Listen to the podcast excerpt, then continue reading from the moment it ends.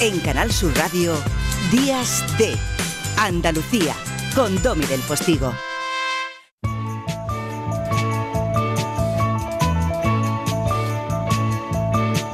A veces pienso que tengo suerte, sin una perra y aún me divierte mi profesión. Justito lo tenemos hoy, don Paquiño Correal. Buenos días, Paco. Buenos días, Domi.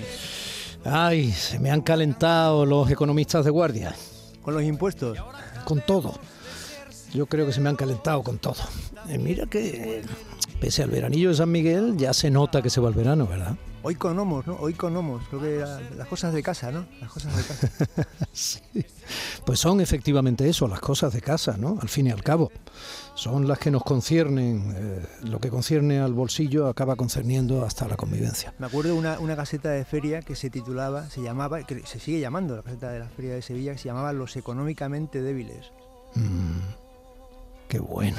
Eso es más bonito que los vulnerables. Sí, la verdad es que sí. Pero la realidad es que los vulnerables lo son. Sí, desde luego. Pero bueno, en esa estamos. Casi me planteo de tirón de qué quieres hablar hoy, Correal. Pues, si quieres, te hago un resumen de las cuatro cosas de las que quería hablar en una sola. Mm, vale. De Machado, que termina, oye, de Machado, de Serrat, que, sí. que termina eh, su gira en Andalucía, creo que mañana en, en Córdoba. Ayer cantó en Granada. Y a lo mejor lo que no sabía Joan Manuel es que cuando actuó en la maestranza de Sevilla, en primera fila estaba sentado Antonio Machado. Oh. Un amigo mío que se llama Antonio Machado, que es abogado, que tiene un hijo que se llama Antonio Machado, que trabaja de cocinero, muy reputado por cierto, en Barcelona, y que era un desastre en lengua y literatura en, en el Instituto San Isidoro. Eso me parece, me parece, vamos, que Antonio Machado estuviera viendo cantar a Serrat. Antonio Machado, ese letrista de Serrat, como le llamaba Mario Benedetti, ¿no? Sí. Luego también pues podemos hablar de Pepe Mel. Mm. Tú sabes que Pepe Mel... Bueno, Mario Benedetti fue también letrista de Serrat. Fue letrista de Serrat y era muy futbolero, como todos los uruguayos. Mm. Y le encantaría la historia de Pepe Mel, que entre, Sí. entre equipo y equipo... Está- Está, cada uno de ellos al 100%. Lo que me he encontrado, pues eh, un vestuario demasiado silencioso, muy callado. Está muy bien Creo traído, pero es que esa noche Pepe Mel hablando de que hoy, hombre, a ver si podemos ganar. eh, Es que, en Pepe Mel, Málaga. es que Pepe Mel es un caso atípico porque nació, es de la Quinta del Buitre, o sea, él es de la misma promoción, jugó, solo jugó un partido oficial con el Madrid contra el Calvo Sotelo, el equipo de mi pueblo. Y entre equipo y equipo escribe novelas. Yo he tenido la suerte de presentarle La llave sefardí y hace poco leí la última que ha escrito que es una pirueta, bueno, arriesgadísima y que la resuelve muy bien, que se llama Los asesinatos de la Shana. O sea, una historia de asesinatos, mm, digamos, de serie negra en plena revolución de Asturias. Madre mía. Y no veas cómo lo resuelve. Claro, lo que pasa es que al ficharlo en Málaga, pues tendrá que habrá aparcado su séptima novela, ¿no? Sí. Ahora va a tener que ir pensando en, los amores del chinita. Tú sabes que Pepe Mel nace el año que muere Luis Cernuda, del que hace tres días han conmemorado los 120 años de su nacimiento. Eh, se le ha recordado mucho en, en Sevilla, este poeta desterrado que salió de Sevilla, pasó por Toulouse, en Glasgow escribió Ognos, que es el mejor retrato de, de una ciudad, y luego Massachusetts y México. Y yo siempre me he preguntado, ¿por qué no están los poetas sevillanos en la foto de la generación del 27 que se, que se hizo en Sevilla? No está ninguno de los tres, no está ni Mm. Alexandre, ni Cernuda, ni Villalón. Es curioso. eh.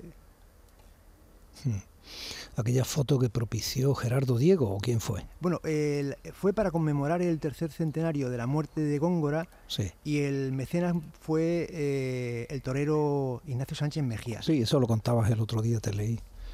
Pero a nosotros en el, en el instituto nos decían que la propició Gerardo Diego, el, el encuentro. Puede ser, puede ser, porque Gerardo Diego era un montañés muy vinculado con Sevilla, además muy amigo de Belmonte. Sí.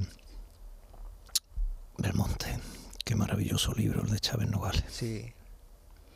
Vamos a recomendarlo, ¿eh? es un incluso para los no taurinos, es qué magnífico. Y así de paso, pues de rebote, pues que se lean a sangre y fuego, que probablemente cuando yo hablaba de guerra civilismo teórico, ¿no? de, de política, digamos, facilona, pues probablemente esté bien traído, ¿no? Sí, ese libro es extraordinario, A Sangre y Fuego.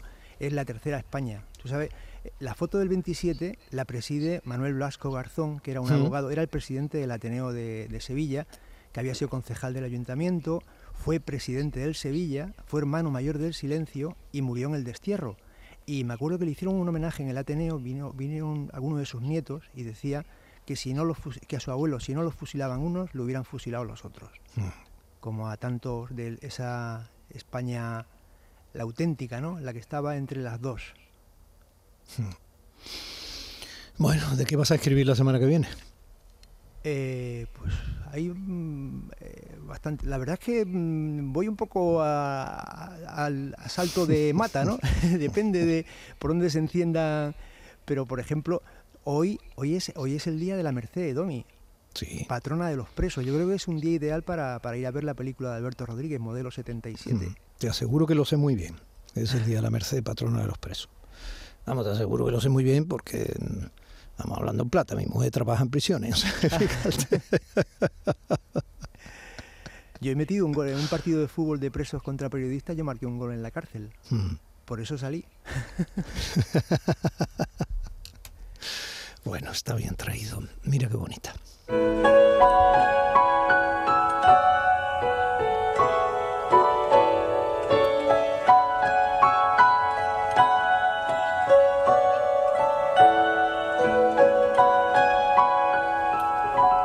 De vez en cuando la vida nos besa en la boca y a colores se despliega como un atlas. Nos pasea por las calles en volandas y nos sentimos en buenas manos. Supongo que te has sentido así más de una vez, ¿no? Pues sí. ¿Cuál es tu canción de Serrat? Pues mira, eh, es políticamente incorrecto decirlo. Bueno, como tú, pero como yo. Mediterráneo, porque la escuchaba en la OGE. Fíjate el tiempo, el tiempo. ¿Y qué culpa tienes tú de, chaval de estar en la OGE? Claro, claro. Es que a veces que, ninguna, de verdad. Ninguna, ¿eh? ninguna, ninguna. Además, oh. mira, la OGE me permitió. ¿tú, tú sabes lo que es todas las noches que se ponga el cielo se llena de estrellas y ver al fondo el monasterio del Escorial y tú hablando con Felipe II. Bueno, hablando con Felipe II, tú que eres capaz de hacerlo, no todo el, mundo puede. El señor del mundo que le llamó Hugh Thomas en su inmensa biografía. Sí. Bueno, lo fue. Lo fue, lo, fue. Bueno, ahí anda Carlos V, Felipe II, ¿no? Y las Filipinas que llevan su nombre. Sí, señor. Y mucha gente quizás no lo sepa. Aquí sabemos esas cosas por la sección de Elvira Roca, ¿no? Historia ni blanca ni negra. Pero las Filipinas vienen de Felipe. Pues sí, señor. islas de Felipe II no de Felipe González, que, también tiene su mérito. Que también fue Felipe, ¿eh? tuvo su mérito y como Felipe quedó. Lo que pasa que luego, claro, tuvimos monarca como Felipe VI, y yo creo que ya en el tiempo, pues ahora Felipe es más el monarca, ¿no? ¿O no? ¿O he dicho una barbaridad? Eh, Felipe, yo creo que Adolfo Suárez es modelo 77 y, y, Felipe González modelo 82. Modelo 77, la película que inauguró la sección oficial del Festival de Cine de San Sebastián, dirigida por Alberto Rodríguez, que ya anduvo por este programa contándonos cómo iba a rodar precisamente en la modelo allí en Madrid. ¿no? Bueno, mi querido Paquiño Correal, eh, como siempre, el rato un poquito más corto, que lo habitual, pero es que quiero hablar, aunque sea 10 minutos, con el nuevo Premio Nacional de las Artes Plásticas, el andaluz Rogelio López Cuenca, que creo que también te va a gustar. Ah, estupendo. Un abrazo enorme. Otro para ti, lo bueno si breve, dos veces bueno. Paco, mm, de verdad, estar contigo en la radio es un pelotazo, ¿eh? y no porque seas el futbolero más grande de Sevilla. un abrazo muy fuerte. Un abrazo.